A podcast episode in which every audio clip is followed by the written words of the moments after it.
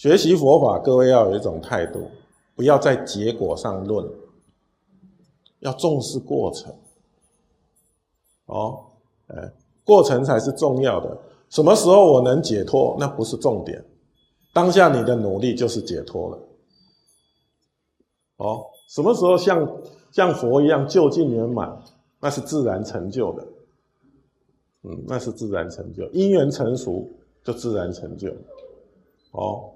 哎，那我的我的这个这个呃心应该是处在当下，不断的去锻炼它，去修炼它，哦，让它越来越增长，让让它越来越清净，让它越来越丰富，让它越来越圆满。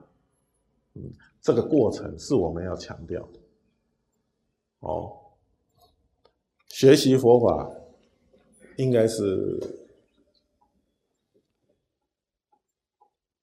我觉得充满了享受啊！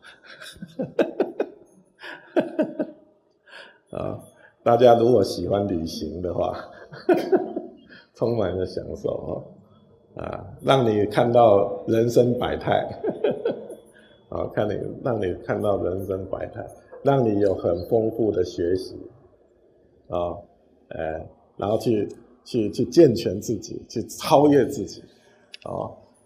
但是呢，有一点就是修道人也要有一种勇敢的心，我们说勇猛心的啊，勇猛心，因为人会喜欢在他熟悉的环境里面去去运作、去生活，啊，他不欢喜就是面对那个不熟悉、不就是陌生的境界。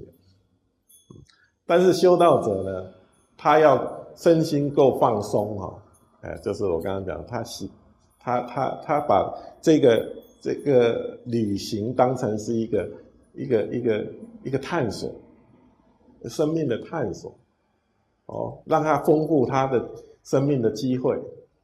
所以有的时候走迷路了，比如说你开车啊，啊，走迷路了，哎，迷路没有关系，啊。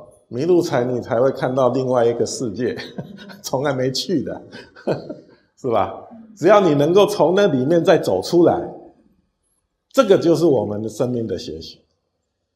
哦，不要害怕那个陌生、那个那个不熟悉的的世界。嗯，所以从某个角度，我们常经常把自己丢出去。